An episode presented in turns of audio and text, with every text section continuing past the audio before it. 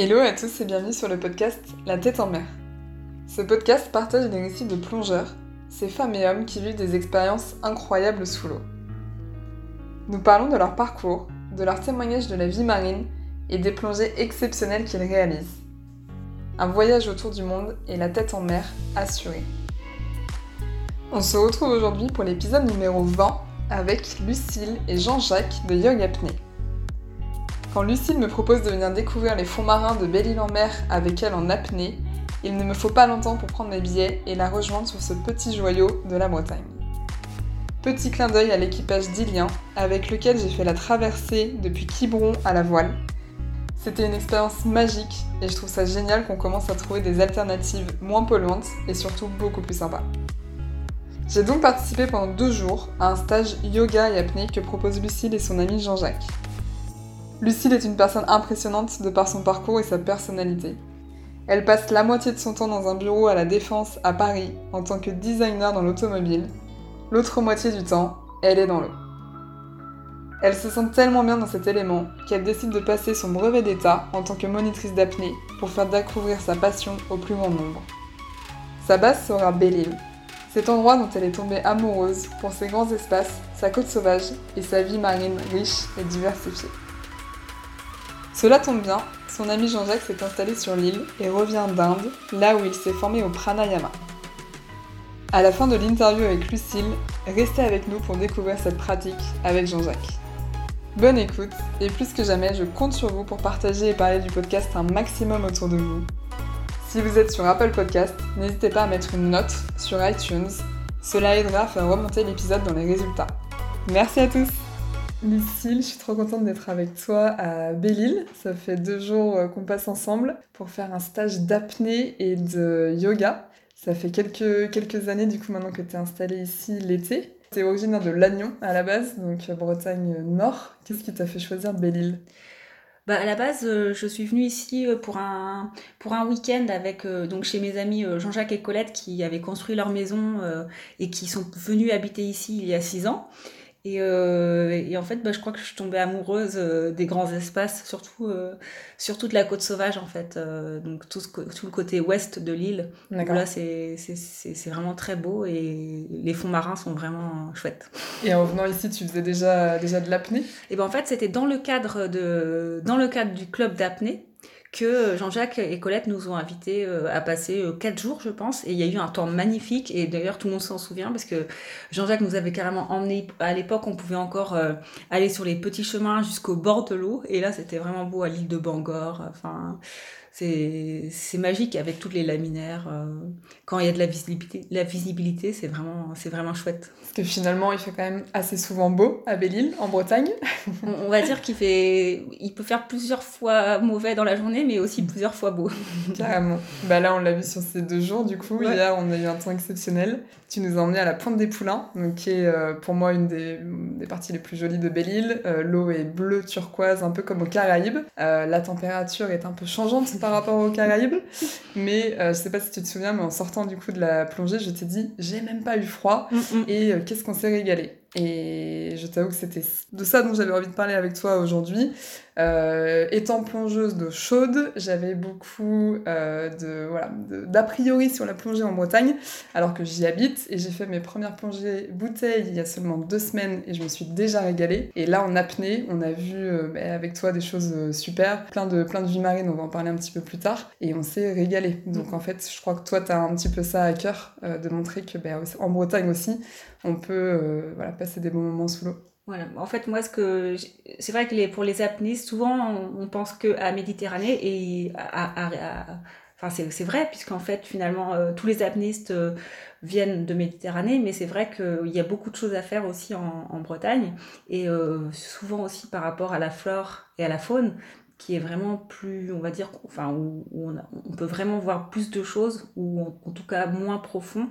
C'est plus, plus diversifié, ou alors il y a peut-être, je pense que c'est peut-être un peu moins péché, peut-être aussi, je ne sais pas pourquoi, mais en tout cas, il y a, il y a vraiment des choses à voir et on peut se régaler à pas très profond. Quoi. Enfin, il y a beaucoup de poissons qui, qui, qui sont proches de la surface, et ça, c'est chouette pour les débutants, c'est bien pour les débutants. Et si tu nous emmènes du coup euh, sur une plongée avec toi euh, à Belle-Île, qu'est-ce qu'on y voit?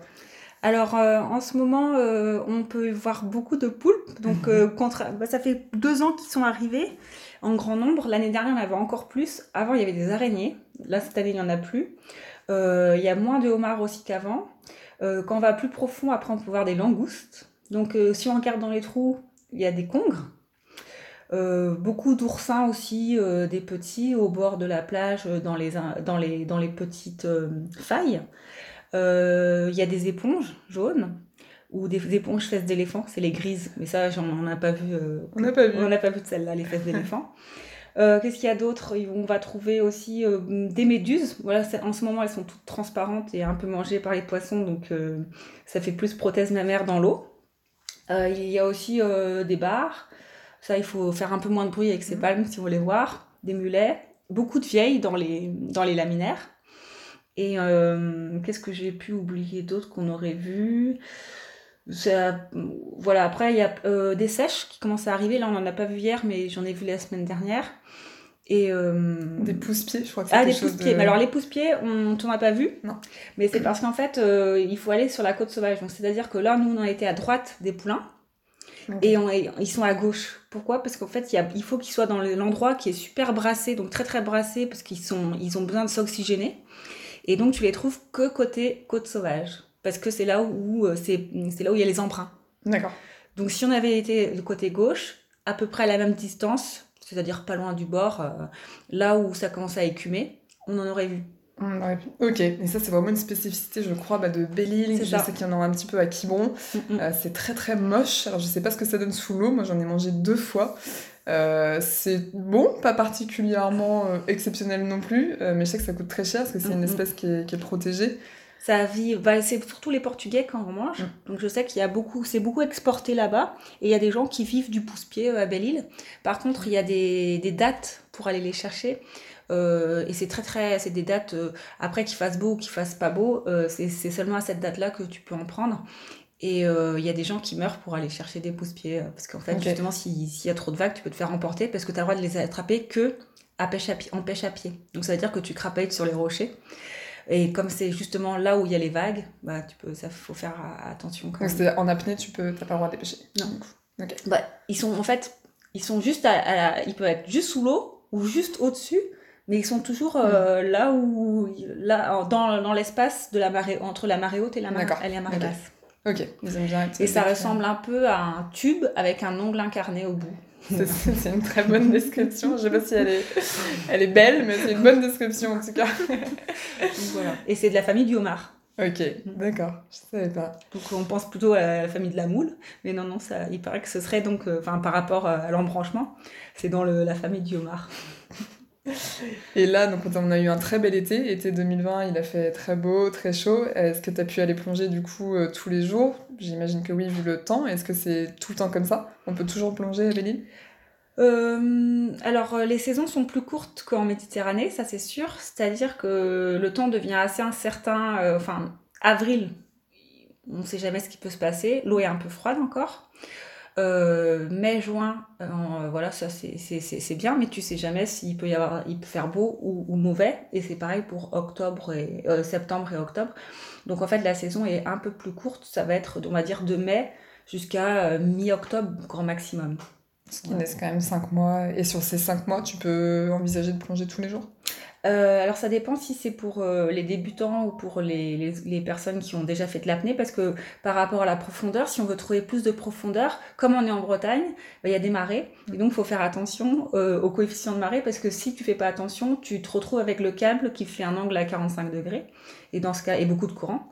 Donc ça veut dire qu'on peut partir en bateau pour plonger plus profond uniquement euh, lorsqu'il y, y a des petits coefficients et aux horaires de l'étal. Donc ça complique un peu la chose. C'est pas comme en Méditerranée où finalement tu peux partir à 9h du matin et tous les jours à 9h du matin, puisque de toute façon il n'y a qu'un mètre de, de, de, différence euh, entre, les, entre marée haute et marée basse. Donc ça demande beaucoup plus d'organisation. Et c'est pour ça que des fois pendant les stages, eh ben, on est obligé d'adapter en fait le planning pour que ça corresponde à l'heure de la marée. Et la marée n'attend pas. Donc tu vis au rythme de la nature. c'est ça. Donc c'est chouette. Ouais. Un côté, Mais ça veut euh, dire que pour planifier euh, le C'est chouette pour les clients, pour toi c'est plus galère. ça veut dire qu'il faut tout remouliner à chaque fois pour voir dans quel sens on peut mettre euh, les choses. Surtout que pour le, yoga, Jean-Jacques préfère aussi que les gens soient à jeun pour pouvoir faire tout ce qui est Uddiyana Panda, euh, les poumons vides, etc. Parce que c'est c'est mieux. J'en ai fait l'expérience du coup de cette session de pranayama, donc de mhm. yoga, euh, de, la respiration, la respiration mhm. exactement. Et en effet, vu les exercices qu'on a fait, valait mieux être à jeun, ouais. Est-ce que tu peux nous parler justement bah, de l'organisation euh, des stages yoga apnée que vous proposez avec euh, Jean-Jacques Abénil Donc ça fait, donc j'ai eu mon, mon brevet d'état il y a 5 ans, et en fait on a, Jean-Jacques m'a dit, lui il venait juste de, enfin il était déjà professeur de yoga, il avait fait construire une salle dans, dans la maison qu'il avait à Belle-Île-en-Mer et il allait commencer à proposer euh, des, des, des, séances de yoga euh, à l'année pour les résidents, mais aussi pour euh, les, les, autres personnes qui venaient de passage. Les touristes. Les touristes, je n'osais pas le dire. les touristes. Et donc, finalement, bah, il m'a dit, ce serait quand même bien qu'on fasse un qu'on fasse quelque chose. Comme sa femme, Colette, elle, faisait des marchés à l'époque, sur les marchés, faisait des marchés pour vendre des pâtisseries et notamment à Bangor, euh, on s'est dit, bah, Colette va faire euh, les repas, mhm. Jean-Jacques va faire le yoga, la partie yoga, et moi je vais m'occuper d'organiser la partie apnée. Et c'est comme ça qu'on a commencé. Donc au départ, on a eu beaucoup de gens qui étaient des chasseurs de Belle-Île-en-Mer. Et ensuite, finalement, on a eu aussi dans les autres stages, on a eu d'autres personnes qui venaient un peu de plus loin. Mais euh, c'est vrai qu'au départ, c'était plutôt. Mais les chasseurs, ils sont pas arrivés tout de suite. Ils ont attendu qu'il y ait eu une fois de voir comment ça s'est passé et qu'ils aient des échos. Et ensuite, ils sont venus. Mais le Belle-Îlois voilà, est voilà, le Belle-Îlois attend un petit peu avant de. faut faire ses preuves et après. Voilà, c'est ça. Mais euh, je pense que ça, ça a peut-être aussi aidé les chasseurs à mieux chasser. Parce que finalement, euh, ils ont tous appris par eux-mêmes, dans leur coin. Et ça leur a permis aussi de faire des connexions, puisque finalement, euh, des fois, bah, les personnes, elles se connaissaient pas forcément, ou alors elles chassaient toutes seules. Et ça a fait un peu un groupe. Et je sais qu'ils ont toujours un groupe euh, WhatsApp avec Jean-Jacques pour, euh, pour préparer ou les sorties. Génial, mm. trop bien. Et comme bah, tu as pointé un peu du doigt le, voilà, la théorie, et euh, mm. c'est vrai que j'avais déjà eu un petit peu d'expérience en, apnée. Je trouve que là, avec vous, on a été encore plus loin euh, sur le pranayama avec euh, Jean-Jacques, donc toutes les techniques de respiration sur terre, et avec toi, les techniques de respiration, du coup, pour une fois qu'on va, aller, on va aller dans l'eau. Mm. est-ce que c'est de la théorie que tu fais également aux, débutants Est-ce que, est-ce, est que tout débutant en, fait, en apnée peut rejoindre des stages que vous proposez? Alors, avant, on faisait des stages tout niveau et on mettait les gens par euh, niveau sur, sur les bouées. Et on s'est aperçu que c'était, ça pouvait être intéressant euh, de faire des stages débutants parce que finalement, les gens n'osaient pas s'inscrire au stage parce qu'ils avaient peur d'être trop nuls par rapport aux autres. Alors qu'en fait, euh, comme on marque tout niveau, c'est vraiment tout niveau. Ça veut dire que si on n'en a jamais fait et qu'on est motivé pour faire trois sorties en mer, euh, soit à partir du bord, soit en bateau, bah c'est possible. Parce qu'en fait, sur le câble, chacun fait ce qu'il veut en, en termes de profondeur. On ne va pas vous obliger à aller tout de suite euh, à 20 mètres. Ça veut dire qu'on tourne quand, quand on, en a, on en ressent le besoin. C'est ça, parce qu'en fait, ce que tu proposes, c'est des, donc, de l'apnée à la fois statique, mais là, ce qu'on a fait ensemble, c'était de mm. l'apnée du coup verticale en mer. C'est ça. Donc en fait, on s'éloigne un petit peu du bord, on palme avec toi, on se rejoint tous autour d'une bouée. Toi, tu descends un bout qui est lesté par un poids, ce qui fait en fait ce qui correspond à un câble sur lequel nous on descend soit la tête en haut, soit la tête en bas.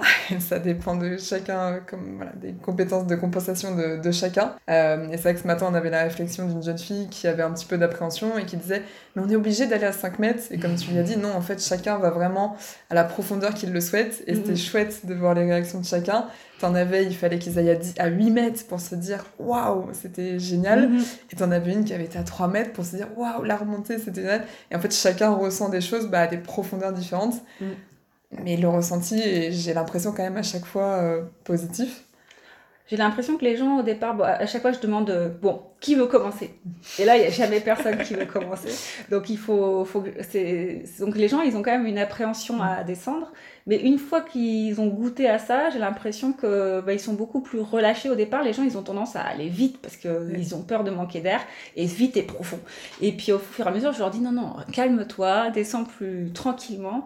Et en fait, je pense que le mental aussi euh, se calme et ils arrivent euh, à faire des temps d'apnée beaucoup plus, plus, plus élevés. Quoi. Ah Et, comme, et, je pense qu'il y a un petit côté aussi addictif. Parce qu'à un moment, quand tu nous disais, bon, bah, un dernier, et puis voilà, on est tous oh, bah, peut-être même deux derniers. Non, tout le monde voulait y retourner, quoi. Voilà, c'est parce qu'après, ça dépend. Euh, au bout d'un moment, on est fatigué. en fait, on se rend pas forcément compte. Et c'est important de pas faire trop, trop d'apnée dans la même séance. Donc, en général, on va en faire 8 8, 6, 8, 8, 10, si vraiment on est motivé. Mais ça dépend aussi euh, de la profondeur à laquelle on va. Ok. Ouais. Et on avait euh, hier des, des, jeunes avec nous, à peu près 13-14 ans, mm. euh, pour qui ça s'est très bien passé. À partir de quel âge, du coup, tu proposes euh, ce stage? Alors, pour l'instant, vu que chaque année, j'achète des nouvelles combinaisons, donc là, pour l'instant, c'est plutôt en termes de, de matériel que je suis bloquée. Donc, je vais avoir des combinaisons pour les adultes 1m60 et après, par contre, on va passer dans des tailles enfants, mais j'en ai, j'en ai pas beaucoup. Donc, ça veut dire qu'au fur et à mesure, je complète ma gamme chaque année. Je complète ma gamme avec des nouvelles euh, combinaisons. Et je me suis aperçue cette année, d'ailleurs, qu'il y a beaucoup de parents qui auraient bien fait ça avec leurs enfants. Et que, mais des enfants assez petits, 8 ans, 10 ans, et qu'en fait, j'étais pas, j'avais pas le matériel adéquat. Euh, et donc, en fait, il faudrait que j'organise plutôt des séances spécifiques pour famille. Mmh ou pour enfants. Mais en tout cas, je pense qu'il y, a, y, y a un créneau et je pense qu'ils ils sont très demandeurs, les enfants. Donc souvent, c'est eux qui s'arrêtent euh, voir les palmes. Ils sont là, oh là là, parce que je fais, je fais des marchés euh, le dimanche pour présenter euh, l'activité parce qu'en fait, c'est assez méconnu. Et donc, je mets juste la bouée, une petite table avec la bouée, des flyers et une paire de palmes et souvent un collier de plomb parce que ça intrigue les colliers de plomb aussi. Et à chaque fois les enfants ils me font oh, elles sont grandes ces palmes et donc ça ils ont envie d'en avoir et pareil pour le masque euh, donc ça c'est je sais que je fais un j'ai beaucoup de il y a beaucoup d'admiration pour le matériel d'apnée euh, de la part des enfants. Tu fais un carton des, plus jeunes. voilà. Et puis, euh, puis ouais, je pense qu'ils sont, eux, ils ont pas peur, quoi. Ils sont un peu comme des poissons dans, dans l'eau. Il faut juste faire attention parce qu'en fait, au, bout du câble, on a mis une balle. Et en fait, la balle, c'est pas fait pour euh, dire qu'on va à la balle, c'est pour bloquer euh, la longe qui sert quand euh, on commence à aller profond ou quand il n'y a pas de visibilité. Et en fait, comme j'ai mis du scotch coloré autour de la balle pour pas que ça se bloque, etc., et eh ben il y a des gens qui, qui pensent que la balle, c'est le, le, point ultime à atteindre. Et donc des fois, bah, souvent chez les enfants, ils vont vouloir à tout prix aller à la balle. Donc c'est pour ça que c'est important de descendre au fur et à mesure le, câble pour les enfants et de pas mettre le câble tout de suite profond. Et ça, ça peut aussi être euh, euh, dangereux, enfin dangereux. Il faut faire attention pour les adolescents, parce que les, adolescents, ils veulent souvent se surpasser, mais même les adultes. Hein. Donc euh, ça dépend du caractère de chacun. Il y a des gens qui sont très prudents, ils vont y aller petit à petit, et d'autres qui veulent vraiment coûte que coûte atteindre l'objectif. Donc, euh... moi, je vois cette balle un petit peu comme ça. J'avoue que là, il y a un moment ce matin, je me serais bien arrêtée. Je me suis dit, bah non, je vais aller jusqu'au bout. voilà. Euh, t'as envie d'y aller, quoi. Tu te dis, elle l'a mis jusque-là, je vais y aller, quoi. Donc, ça, c'est l'histoire de la balle, c'est c'est toute l'histoire, toute la vie de l'apnéiste, c'est aller toucher la balle. Et tu disais que c'est une activité assez euh, méconnue, et je te rejoins un peu sur ça, parce que là, tu vois, bah, l'adolescent qu'on avait hier avec nous avait fait un cours de surf le matin, et c'est vrai que je trouve, voilà, de se dire dans ses vacances, oh bah tiens, je suis sur un lieu où il y a du surf, bah pourquoi pas en fait aller faire une session de surf, essayer, euh, voilà, why not? Alors que l'apnée paraît être quelque chose de plus impressionnant ou un mm. peu inaccessible. Et là, c'est avec le groupe qu'on avait hier, mais c'était, euh, il y avait un couple de jeunes, euh, il y avait une maman toute seule, il y avait un adolescent, et tous venaient essayer, étaient en vacances, venaient essayer ça sur leur lieu de vacances. Et je me suis dit, waouh, mais c'est génial, parce que bah non, en fait, c'est pas inaccessible, euh, c'est pas impossible, loin de là. Et, et bah, quand ils sont ressortis de l'eau, ils étaient tous ravis, quoi. Je pense Émerveillés aussi. Et voilà, mm. c'est marquant comme expérience. Ouais. Parce que on change complètement de milieu mm. et on n'imagine pas tout ce qu'on peut voir euh, sous l'eau. Et, euh, et c'est vrai qu'en Bretagne, euh, il y a vraiment un relief, enfin surtout à Belle-Île, il y a un relief sous-marin qui est avec des roches, des cavités, des, des failles. il y a vraiment beaucoup de choses à voir. Et finalement, c'est comme une promenade dans un autre monde et on flotte dedans. Carrément. ça, c'est la découverte de, de ce qu'il y a sous l'eau. Mm, mm. Et, euh, et c'est chouette. Et de se sentir aussi, euh, finalement, euh, euh, un peu comme si on était dans l'espace. Ça, c'est, je pense que ça plaît beaucoup aussi. Il n'y a plus de repères. Euh, on perd ces repères visuels habituels euh, qu'on peut avoir. Et finalement, on, est dans, un, dans le milieu haut, mais en trois dimensions. on peut aller dans tous les côtés. C'est clair. Est-ce que tu fais aussi des stages de perfectionnement, peut-être pour des apnéistes qui sont déjà expérimentés? Oui, alors euh, j'en fais moins parce qu'en fait, les gens qui sont expérimentés en général, ben, ils vont plutôt en Méditerranée. Parce que quand on atteint déjà. Moi, ici, on peut aller jusqu'à presque 30 mètres. Ça veut dire que le fond va être vers 30 mètres. Donc ça veut dire que je vais mettre la balle vers 27 euh, mètres. Donc ça veut dire qu'après, si les gens veulent aller plus profond, il faut qu'ils trouvent un autre lieu pour s'entraîner. Donc, euh, mais je suis très contente en fait euh, pendant mes stages d'avoir des gens qui ont commencé l'apnée et qui sont devenus euh, férus d'apnée et qui continuent toujours et qui sont même inscrits dans des clubs à l'année et qui sont moteurs dans les clubs de leur région.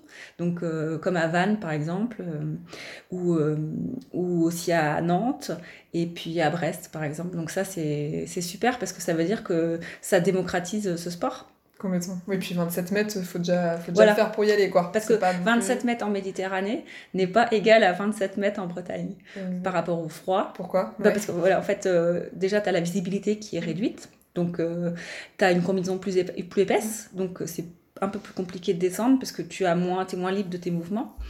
Et aussi par rapport au. Bah, c'est un peu plus angoissant finalement. Donc, il faut travailler beaucoup le mental. C'est comme. Je te dirais pas que c'est jusqu'à comme dans une dans un lac, mm. parce que le lac, il y a vraiment des, des strates mm. de température. Mais, euh, mais en Bretagne, euh, l'eau est, est, pas c'est pas bleu limpide, et donc il y a toujours un côté euh, euh, on, va à la déco... Enfin, on sait pas où on part, quoi. je, m'attendais à pire, franchement, parce que là, ah on, ouais, on voyait là, on avait une vidéo au moins 7-8 mètres, je pense, aujourd'hui. Bah, oui, en tout cas, on voyait, de la surface, on voyait le plomb, donc euh, le plomb était vers 8 euh, mètres, donc oui, on avait au moins 8 mètres de visibilité. Carrément. Et donc moi je trouvais pas ça impressionnant. Et je trouvais ça même moins impressionnant. La première expérience que j'avais eue, même si le plomb était à 8 mètres, en fait ce que je ne savais pas c'est qu'il y avait au moins 60 mètres en dessous. et du coup ce bleu me faisait peur. Alors que là de voir euh, le sol me rassurait aussi, tu vois. Il me mm. faisait dire... Et, me challengeait pour aller choper la balle. Alors que bah, quand tu savais qu'il y avait je sais pas combien de mètres au fond, t'étais là. Mais de toute façon je n'irais pas. Donc... voilà, là il y, a la petite carotte au bout. Puisque finalement quand vous descendez, il y a souvent euh, des étoiles de mer ce matin, il y a une personne qui a vu un poulpe en bas en faisant son petit. Il a fait un petit stop en bas et je lui dis Ah, je lui ai montré. Il y avait un poulpe qui passait à côté. On voit souvent plein de choses aussi euh, au fond, euh, des petits poissons qui passent. Donc ça, ça permet de d'égayer son temps, de, son temps sous l'eau. C'est génial. ouais, complètement. Et à côté de ça, Lucille, tu es, euh, tu, tu es styliste, designer, je le dis bien. Designer couleur matière dans l'automobile. Ok, à la défense. À la défense. Rien à voir. Donc c'est bon, je t'ai fait rire tout à l'heure en te disant euh, tu as une double vie. Oui. Euh, mais c'est vrai que bah, voilà, l'écart paraît euh, impressionnant. du coup, tu as décidé de travailler à mi-temps à Paris pour pouvoir te dégager tout ce temps-là, en fait, l'été et faire ces cours d'apnée à, à Belle-Île. Mhm. Bah, je trouve que déjà que c'est très courageux de ta part de dédier tes vacances quand même à, à ça. Est-ce que toi, pour toi, c'est un, un besoin? C'est tu pourrais pas travailler à 100% euh, à Paris? Euh, C'est vrai que je pense que si je devais faire que un travail sur, euh, sur l'ordinateur, ça me, je serais pas heureuse. Mm. Et c'est vrai que moi j'ai besoin de, j'aime beaucoup l'eau et j'aime beaucoup être, on va dire, un peu seul, je sais pas comment dire, pas trop avec trop de personnes, pas dans une foule. Du coup, tu te tapes des groupes de 8 personnes. Non, mais toi, ce que je veux dire, c'est que, par exemple, entre euh, être dans le métro à Paris et se retrouver un petit groupe de 4 dans un endroit où il n'y a pas un chat, parce que finalement, dès qu'on part dans, de la plage, il y a beaucoup moins de monde dans l'eau. On est tout seul Voilà, on est mm. tout seul. Donc c'est ça qui est, que, que j'aime aussi, c'est ce calme euh, qu'on retrouve euh, dès qu'on est, on, on, on, part de, de la plage et qu'on et qu'on va un peu plus loin euh, sur la côte. Mais c'est vrai que, que je pense que l'apnée, euh, en fait, moi quand j'étais, j'ai été petite, j'ai, j'ai, quand j'étais petite, j'ai beaucoup aimé l'eau et euh, je voulais faire de la plongée, mais mes parents faisaient pas de plongée. Et si on n'est pas, si on n'a pas des parents plongeurs, c'est très compliqué de faire de la plongée. Donc euh, j'ai été prise quand même dans un club, mais après en tant que fille et qui par exemple voulait aller chercher des araignées, je trouvais jamais personne mm. pour m'expliquer ou pour euh, venir avec moi. Et donc finalement j'ai fait quand même toutes mes sorties, je les faisais seule avec mon père qui me surveillait de la côte. Et en fait je me dis que c'est quand même dommage qu'on oublie qu'en Bretagne, tout le monde peut se mettre dans l'eau et pas uniquement les chasseurs. Et qu'on peut aussi euh, passer euh, beaucoup de temps juste à regarder les poissons, euh, bah, à se faire plaisir dans l'eau. quoi. Et c'est ça que...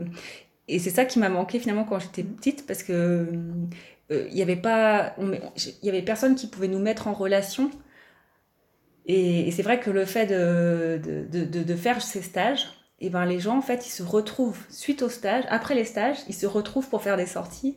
Et ça, ça me fait vraiment plaisir. Ouais, t'as un besoin de, En fait, toi, t'as manqué de ça quand t'étais plus jeune. Mm, mm. Donc là, tu te dis, il faut que j'aille connecter ces gens. Bah, c'est surtout que je veux leur faire découvrir euh, mm. un nouveau monde. Et, et, et, montrer que ben, c'est pas parce que... Et c'est vrai que je suis contente aussi d'avoir beaucoup de filles à mes stages et beaucoup de filles à mes initiations parce que euh, avant quand même, enfin ça fait quand même 40 ans, mais euh, c'était un monde très macho et, et finalement euh, on se prenait des, des, blagues tout le temps dans la, voilà, il fallait supporter quoi, il fallait toujours supporter et, et, moi c'est pas des blagues sexistes, c'était pas mon truc donc en fait je suis très contente d'être monitrice pour mm. montrer que bah, c'est ouvert à tous et mm. à toutes. Carrément. mais c'est ce qui bah, les retours que les, les, mm-hmm. jeunes ont fait hier. Enfin voilà, t'étais hyper douce dans tes explications. Et je pense que tu montres très bien bah, que l'apnée n'est pas un truc, ou la plongée n'est pas un sport ou une activité euh, de mec au gros bras. Euh, pas du... bon, même si ce matin on était avec les sauveteurs en mer, donc là on avait plein de mecs au gros bras avec nous. Mais euh, c'est quelque chose qui peut être fait dans la douceur. et bon, en l'occurrence surtout l'apnée, mm. qui requiert quand même un lâcher prise et, mm. et de la relaxation. mais c'est pas inaccessible ou, ou, impossible du tout quoi. On l'a bien vu euh, pendant ces deux jours-là. Donc tu le fais très bien. Merci. et du coup, cette association que vous avez proposée avec Jean-Jacques sur le yoga, toi, ça t'a fait sens euh, de suite? Tu, tu, pratiques le yoga à côté de ton activité d'apniste euh, Oui, bah, je fais du yoga, mais juste pour moi. Mm. Et parce que aussi, je pense que c'est, enfin, ça, ça, me fait du bien pour au niveau de la posture, par exemple, au niveau du souffle.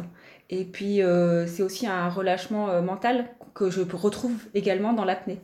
Donc, euh, et, je pense que ça permet aussi au corps d'être plus souple. Moi, je suis pas du tout souple comme fille, mais c'est vrai que la souplesse, c'est un. Je pense que c'est si on veut faire de l'apnée, c'est important de travailler sur plusieurs euh, plans. Mmh. C'est-à-dire, euh, bah, on, a parlé de la nutrition précédemment. Bah, la nutrition, savoir que les plongeurs bouteilles, souvent, bah, ils boivent un peu plus que les apnéistes. Donc, faire attention à, à son mode de vie et faire attention aussi à, à, sa santé finalement.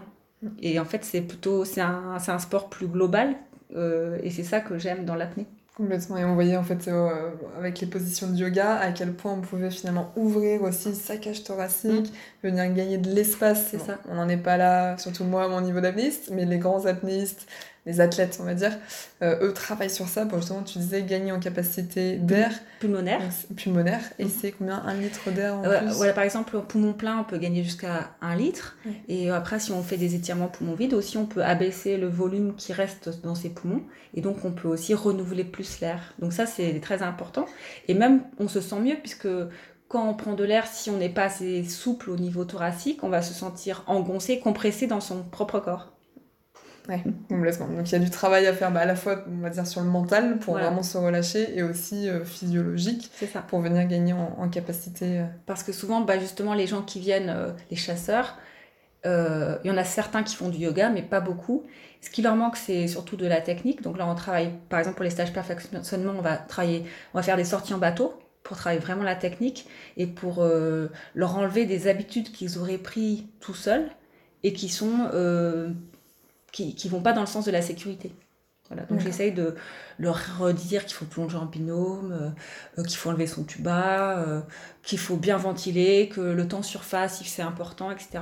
Justement pour, pour que ça, ça s'ancre dans leur tête.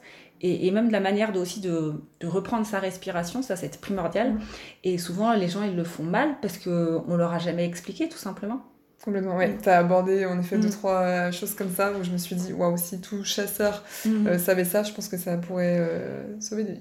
Parce qu'après, le truc, c'est qu'on dit toujours qu'il faut chasser à deux, mais en vrai, en réalité, on sait très bien et on voit très bien euh, quand on va à la plage à Belle-Île-en-Mer que les, souvent les gens sont tout seuls.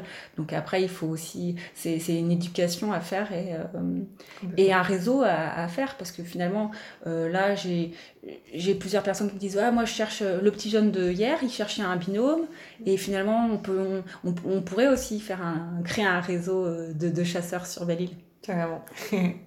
Est-ce que tu as un autre spot préféré en Bretagne où tu as fait de l'apnée? Euh, alors, euh, au niveau de l'apnée verticale, euh, j'ai pas pratiqué ailleurs. Par contre, moi, ce que j'adore faire, c'est aller chercher les coquilles Saint-Jacques l'hiver. Et dans ce cas-là, c'est plutôt dans la baie de Saint-Brieuc, vers Saint-Quay-Portrieux. Mhm. Et donc, après, il y a plusieurs endroits. donc, c'est entre novembre et mars. Donc là, il faut avoir une bonne combinaison, des bons gants. Et souvent, euh, on met à peu près 5 minutes euh, à mettre la tête sous l'eau parce qu'on a une barre au niveau des sinus.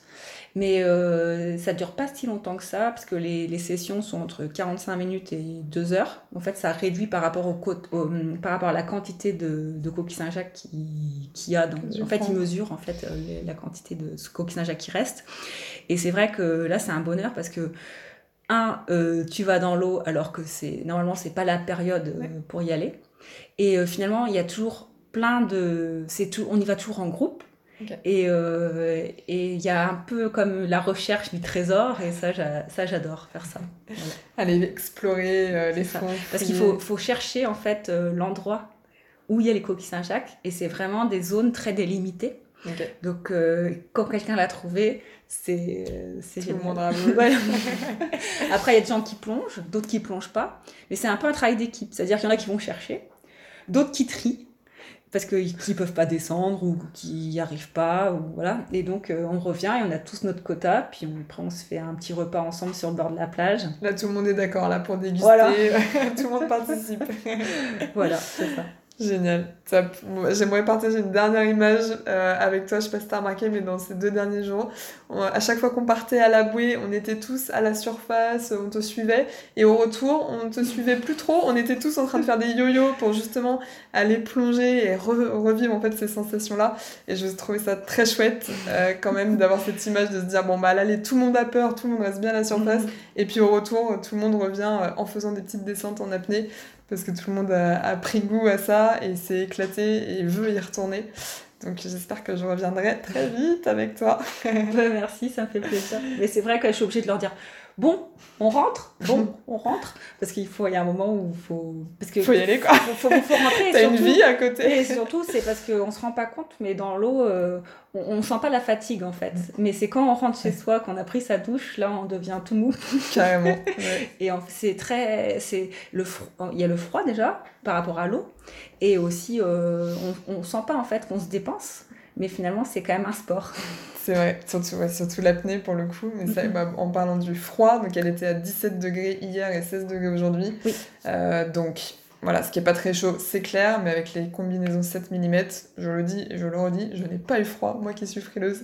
Donc c'est possible de plonger en Bretagne, et ça c'est trop cool. Stop, ne nous quittez pas, on va maintenant découvrir ce qu'est le pranayama avec Jean-Jacques et comment cette pratique peut vous aider dans vos séances d'apnée. Bonne écoute Bonjour Jean-Jacques. Bonjour Audrey. Je suis ravie d'être avec toi. On se trouve dans un lieu un peu particulier. On est dans ta salle de yoga à Belle-Île, en Bretagne. On vient de faire une séance de pranayama pour se préparer à faire une séance d'apnée euh, demain avec Lucille. Donc vous travaillez tous les deux en, binôme pour proposer des stages d'apnée et de yoga sur Belle-Île. Ça fait combien de temps que vous proposez euh, ces stages On a commencé ces stages d'apnée yoga depuis 2018. Euh, D'accord.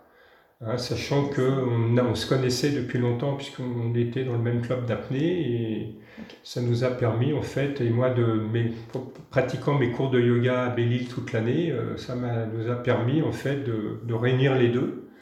Parce que la pratique de yoga est vraiment complémentaire à l'apnée, préparatoire à l'apnée, à la fois dans la relaxation, la détente, et puis bien sûr de pouvoir emmagasiner davantage d'air euh, avant de partir en apnée, mais aussi tout ce qui est souplesse du corps pour pouvoir en fait, sans chercher des performances, en fait améliorer l'allongement musculaire, la mobilité articulaire.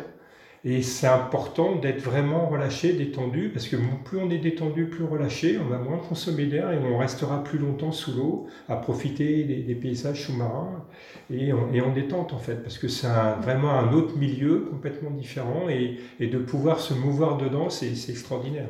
Ah, c'est ça que j'aimerais développer avec toi dans cette interview, voir un peu quelle est la complémentarité en fait entre le yoga et l'apnée. Peut-être avant, qu'on rentre dans le détail, est-ce que tu peux nous expliquer un petit peu ton parcours euh, dans l'apnée, la plongée, ton parcours, on va dire, aquatique? Mon parcours aquatique a commencé très tôt où j'ai euh, nagé un petit peu au début et puis euh, très vite j'ai fait de la plongée bouteille, enfin la plongée sous-marine. Et j'ai euh, pendant pour euh, pendant mes études en fait j'ai souhaité euh, je dirais avoir une activité. Donc j'ai passé mon diplôme de maître nageur ce qui m'a permis d'être à l'aise dans l'eau. Et progressivement en fait j'ai continué quand même un certain temps de faire de la plongée sous-marine. J'ai fait beaucoup de plongée en Méditerranée. Mais assez vite je suis venu en fait à m'intéresser à l'apnée puisque je fais notamment à Belle-Île-en-Mer de la pêche. Enfin j'ai fait j'en fais plus aujourd'hui mais de la pêche sous-marine. Mhm. Et donc, ça nécessitait de, bah, de l'aisance et tout. Donc, euh, j'ai participé à la création des, des premiers clubs d'apnée, notamment sur Paris. Euh, et ça fait, j'ai enseigné tout au début dans des clubs de plongée sous-marine l'apnée et après euh, dans, dans, des clubs d'apnée 100% apnée en fait. Hein. Et euh, c'est ce qui, euh, bah, m'a permis en fait de, bah, de, de, continuer à, être présent dans, ce, dans cet univers. Et aujourd'hui, étant à Belle-Île-en-Mer, je, dès que je suis arrivé pour habiter à temps plein, de, de pouvoir aussi, euh, en tant que bénévole à la SNSM, et de pouvoir aussi, bah, quand on a besoin d'aller dans l'eau quelquefois, pas souvent, mais on y va, et de pouvoir être présent et pouvoir y aller, hein, quelles que soient les conditions de la, la météo et, et l'état de la mer. Et là, ce matin, donc, on avait justement des, des sauveteurs en mer qui étaient avec nous. Euh, J'imagine que voilà, les, les exercices qu'on a fait en yoga pour les préparer à l'apnée sont des exercices importants pour eux aussi. Euh, ça, il disait en fait c'était la première demain ils vont être sur câble, euh, faire des, des, descentes verticales en apnée. Il me disait c'est la première fois qu'ils vont faire ça, alors qu'ils sont sauveteurs depuis un petit moment. Donc j'ai l'impression que l'apnée n'est pas une pratique qui est vraiment intégrée dans leur parcours. Donc, disons par le parcours des, des, des, sauveteurs ou des maîtres nageurs sauveteurs, on fait une pratique d'apnée mais qui consiste euh, à pouvoir en fait faire une apnée, descendre pas forcément très profond, reprendre une personne qui serait restée au fond, la remonter. Donc c'est des, enfin, c'est des temps très courts et c'est surtout pour eux aller assez rapidement, nager rapidement, aller sur le lieu et remonter la personne pour la ramener. Donc c'est pas l'objectif de, de, de, rester au fond en bien-être, en décontraction, en plaisir.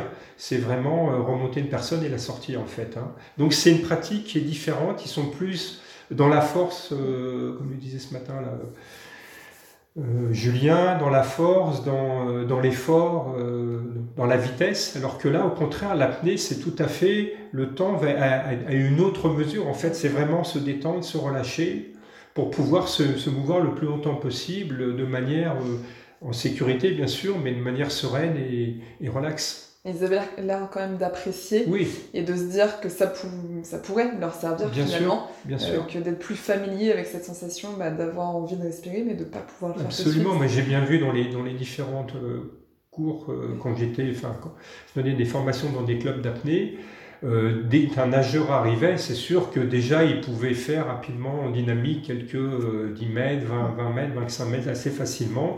Donc ils ont quand même une bonne aisance dans l'eau, ça c'est clair. Hein. Et ça aide beaucoup, effectivement, pour aller dans, rentrer dans la pratique de l'apnée. D'accord. Ok. Et si on en revient du coup au yoga et au pranayama, donc euh, exercice de respiration qu'on a fait ensemble ce matin, euh, est-ce que tu peux nous expliquer un petit peu ce qu'est le pranayama, comment ça se pratique et mm. euh, nous décrire un petit peu ce qu'on a fait ce matin Donc le pranayama, en fait, ça signifie le contrôle, la maîtrise du souffle. Et quand on parle du souffle, c'est le souffle, donc, pour prendre un terme précis qui est la ventilation, l'inspiration, l'expiration, mais c'est aussi de pouvoir, et ça c'est important par rapport à la pratique de yoga en fait, de pouvoir faire circuler son énergie dans le corps pour pouvoir maintenir en toute aisance en fait sans utiliser, euh, enfin en utilisant au minimum la, force musculaire, et c'est ce qui va permettre de maintenir les postures longtemps. Et donc pour ça, le pranayama, ça va être des techniques respiratoires qui vont permettre de d'avoir une respiration plus profonde, d'avoir une respiration, notamment une inspiration qui va commencer par une inspiration abdominale qui va se poursuivre au niveau du diaphragme, au niveau des côtes flottantes et se terminer vraiment au, en haut du sternum, au niveau de la ceinture scapulaire pour pouvoir en fait euh, bah, allonger la respiration, ce qu'on ne fait pas habituellement. On respire euh, très rapidement de manière inconsciente et là c'est de rendre la respiration volontaire pour pouvoir en fait, avant, là si on revient sur l'apnée, de pouvoir avant l'apnée, de pouvoir se détendre, se relâcher au maximum, se ventiler pour pouvoir après, euh, avant d'aller dans l'eau, être plus... Et puis aussi prendre davantage, on peut permettre, s'habituer à prendre davantage d'air au moment de la, dernière, notamment, inspiration, avant d'aller de descendre en apnée. Donc ça, après, il y a des, différentes techniques. Il y a la respiration de base qu'on appelle Uchai, qui on va inspirer, expirer, suivant, euh, enfin, ça peut être une dizaine de secondes d'inspire, autant d'expiration. Enfin, le temps, on peut le moduler, l'augmenter après une certaine pratique. Il y a des vilemas en fait qui sont des techniques respiratoires pour permettre justement de bien maîtriser le débit d'air qu'on va avoir à l'inspiration, celui qu'on va avoir à l'expiration, en y mettant ensuite des rétentions poumons pleins qu'on appelle Antara Kumbhaka, des respirations poumons vides Baya Kumbhaka, euh, utiliser des techniques aussi, euh, respiration digitale, qu'on peut faire euh, aussi pour travailler les, conduits énergétiques, c'est aussi très intéressant. Et puis des techniques, en fait, dans ces techniques respiratoires, on va utiliser des bandas pour faciliter la, la, le, fait de prendre de faire rentrer l'air dans les poumons des techniques aussi, notamment ou Bandai, qui permet d'assouplir totalement toute la partie abdominale, qui est très importante, qui va masser le diaphragme, hein, qui est le muscle important dans la respiration. Et donc, c'est euh, des, des, des, états euh, vraiment où on va se trouver vraiment dans un état presque méditatif, du fait que finalement, lorsqu'on est conscient, et la conscience est sur l'acte respiratoire, en fait, bah, les pensées, même si elles passent, elles ne vont pas rester. On est vraiment, donc on est en état méditatif, axé sur un objet qui est, la respiration. Génial. Et sur les exercices que tu nous as fait ce matin, je t'ai dit à un moment, on a toujours été sur un rythme de 10 secondes, donc 10 secondes d'inspiration, 10 secondes d'expiration. Au tout début, ça me paraissait être une éternité, 10 secondes. L'inspiration, à la fin, j'avais beaucoup de mal.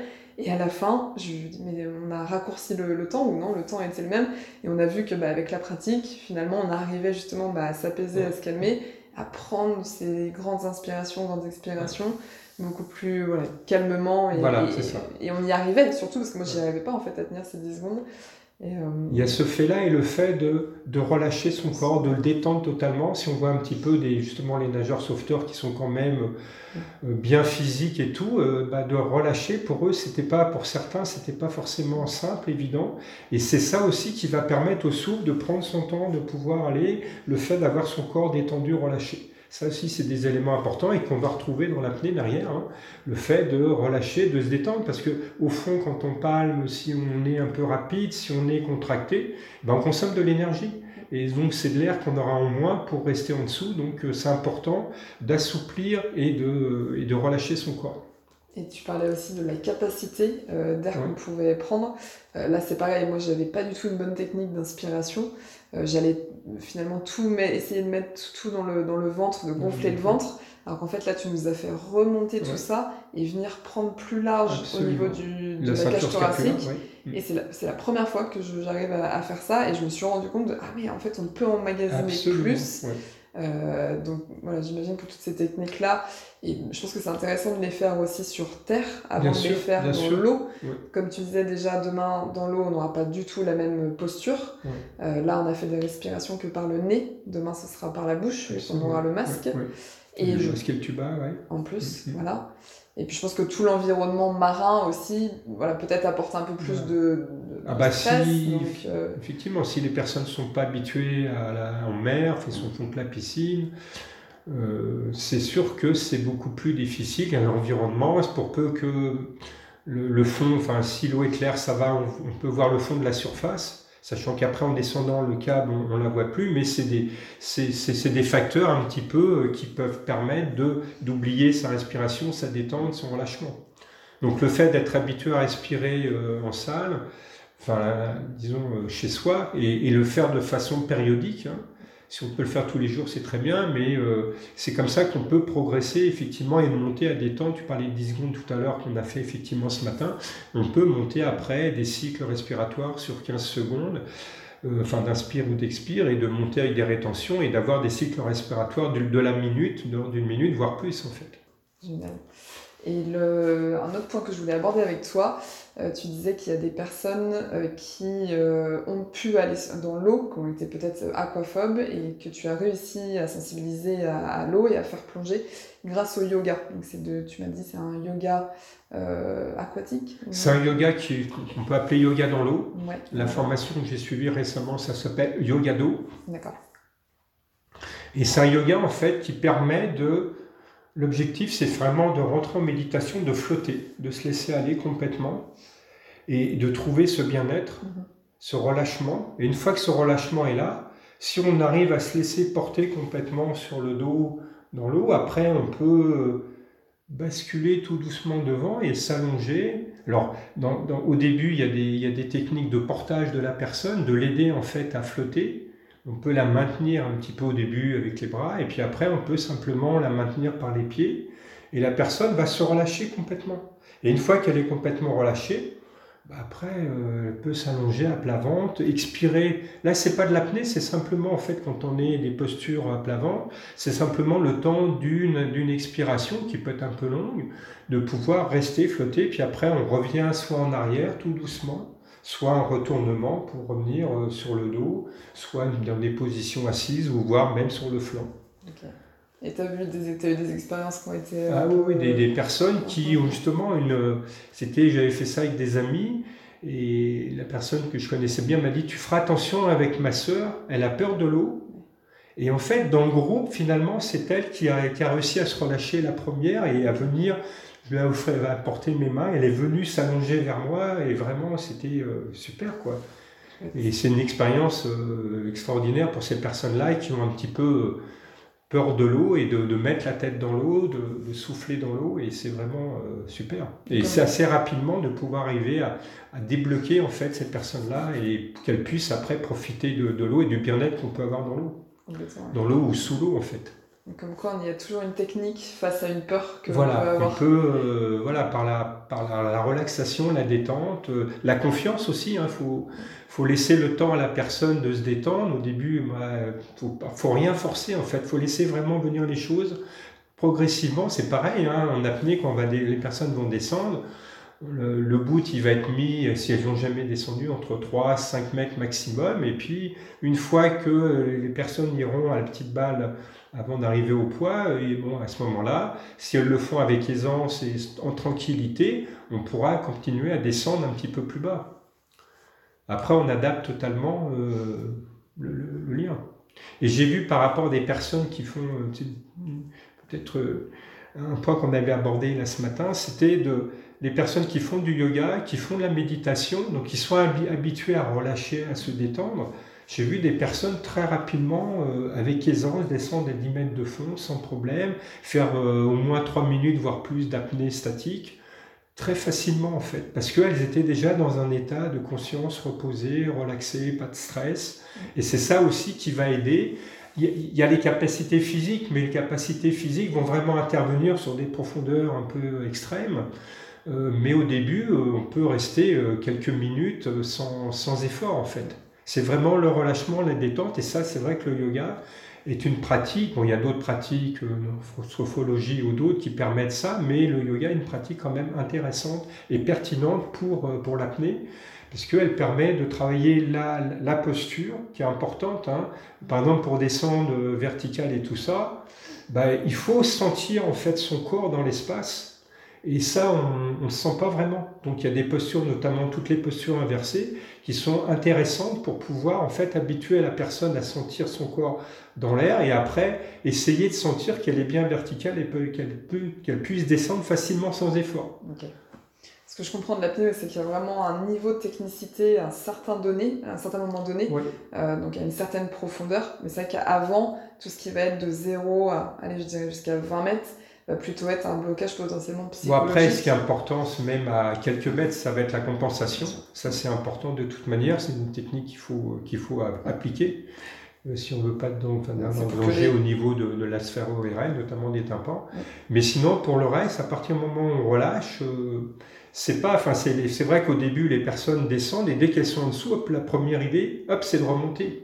Alors que si elles ont fait un petit peu, euh, une, ne serait-ce qu'une heure d'apnée statique, elles sont réussi à tenir sans trop de difficulté entre 2 et 3 minutes.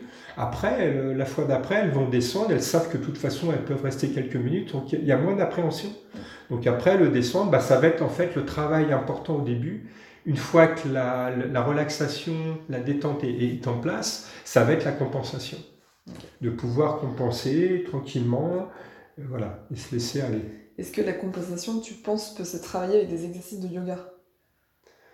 On peut, enfin, il y a des exercices de yoga où c'est des exercices en fait qui vont travailler sur, sur la sphère EARL. Mm Exercices, ils font effectivement euh, bouger notamment les muscles au niveau des tympans pour assouplir cette zone-là et de pouvoir euh, compenser plus facilement, c'est-à-dire euh, envoyer de l'air.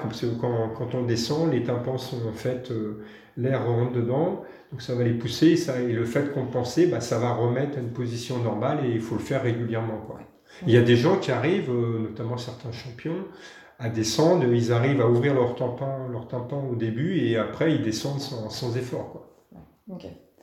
Ça, ça, s'acquiert. Ça s'acquiert aussi, donc c'est pareil, là dans l'apnée, il y a aussi des techniques à mettre en place, un petit peu de, de pratique régulière pour pouvoir, euh, pour pouvoir effectivement être plus à l'aise dans l'eau au moment opportun. Du coup, tu es installé à Belle-Île, donc j'imagine que les fonds de Belle-Île n'ont plus de secret pour toi. Est-ce que tu as pratiqué l'apnée dans d'autres endroits euh, du monde ou de France ou c'est vraiment euh, une activité que, que tu dédies à, cette zone J'ai pratiqué euh, surtout en France, hein, beaucoup la, plongée et puis beaucoup l'apnée à Belle-Île en fait. Hein. Et de dire plus de secrets, c'est vrai qu'avant d'explorer, de connaître, de savoir que tel rocher, il y a une faille, les poissons vont être là ou pas, de pouvoir les voir, bon, il faut du temps. Mais effectivement, on arrive à bien connaître certains coins et savoir ce qu'on peut y trouver. Et sinon, dans le Jofi aussi, on a fait un stage d'apnée avec le club dans lequel j'étais avant, en Égypte, où on a pu euh, bah, voir en fait vraiment euh, être avec, parce que là, il y a beaucoup de la, la, faune est importante, notamment on a eu la chance à plusieurs fois d'aller nager avec les, dauphins. Donc ça, c'est assez sympathique, merveilleux de pouvoir les voir venir, de pouvoir les suivre, de pouvoir... Une fois, j'ai réussi, j'ai mis une monopale, qui est aussi une, pratique très intéressante, puisqu'en fait, on peut nager, euh, c'est plus, plus souple, moins d'efforts, et c'est intéressant une fois qu'on en a la maîtrise et de pouvoir nager en fait euh, de sous-sous. Les dauphins étaient au-dessus et j'étais en dessous et c'était merveilleux quoi, comme, comme image. c'est quand on met une monopale, on a justement cette impression bah d'être un dauphin. Voilà, juste une impression, hein, parce que eux qui viennent, c'est eux qui viennent près de, soi, près de nous. Qui, qui, se déplacent doucement, mais bien sûr, s'ils veulent euh, sonder très profond, euh, là, on ne peut que les voir et c'est tout. Mais non, non, mais ils sont, ils viennent, il y a vraiment un contact qui se fait avec eux. Et c'était très agréable avec eux, ou voir aussi plein de poissons, les petits poissons en surface, ou d'autres euh, plus profonds, les raimanta par exemple. C'est vrai que c'est des plaisirs, euh, ah des images qu'on a tout le temps, ou même à Belle-Île, trouver des fois dans des bancs de bar ou des bancs de, de poissons de pouvoir les observer, arriver un poisson, deux, trois, une douzaine comme ça qui arrive. Bon, c'est pas souvent, mais quand ça arrive, c'est toujours euh, merveilleux, quoi. C'est ça. Je t'avoue que moi, l'apnée me donne envie pour, euh, pour ça, en fait, pour pouvoir évoluer avec euh, les, les, poissons. Et avec eux, plutôt que de la profondeur. Je t'avoue que bah l'apnée m'attire plus pour ça. Voilà, cette promenade avec des animaux marins autour de moi, ce serait un petit peu le, le grade que j'aimerais atteindre. Mais après, c'est le fait de descendre un peu en profondeur, enfin de, faire un minimum de technique. Ça permet après, quand on veut faire de ne serait-ce que de l'exploration, hein, de l'apnée en mer, de pouvoir bah, se laisser glisser a un petit tombant, d'aller plus loin, de, pouvoir observer, de suivre un peu les, poissons, enfin même si euh, vaut mieux les observer, les laisser venir en fait, c'est eux qui s'approchent, qui sont, ils sont très curieux en fait, hein, donc c'est eux qui vont s'approcher pour venir nous voir, sauf s'ils sont dans des trous, là c'est un peu différent, mais non, non, mais c'est. Plus on est euh, sans bruit, très calme et tout, plus ils vont ils vont s'approcher, quoi. Et tu as été euh, te former en Inde, tu nous disais tout à l'heure. Euh, est-ce que quand tu es parti en Inde, tu as voulu apprendre le yoga le pranayama justement pour l'apnée? Est-ce que eux sur place ont déjà cette connexion avec la discipline qui est l'apnée? Ou est-ce que c'est quelque chose qu'ils ne connaissent pas forcément là-bas? Là, en fait, c'était euh, c'était une continuité par rapport à la formation que j'ai suivie. Une personne, euh, Cécile Barra, qui m'a formé, en fait, et qui a, a, continué sa pratique et sa vie, en fait, en Inde. Mhm. Et euh, c'était avec elle, sachant que le début de la formation était le pranayama, parce que elle, elle avait euh, enseigner le yoga et le pranayama avec des, des, des, des, apnéistes qui faisaient des compétitions, donc des experts en apnée.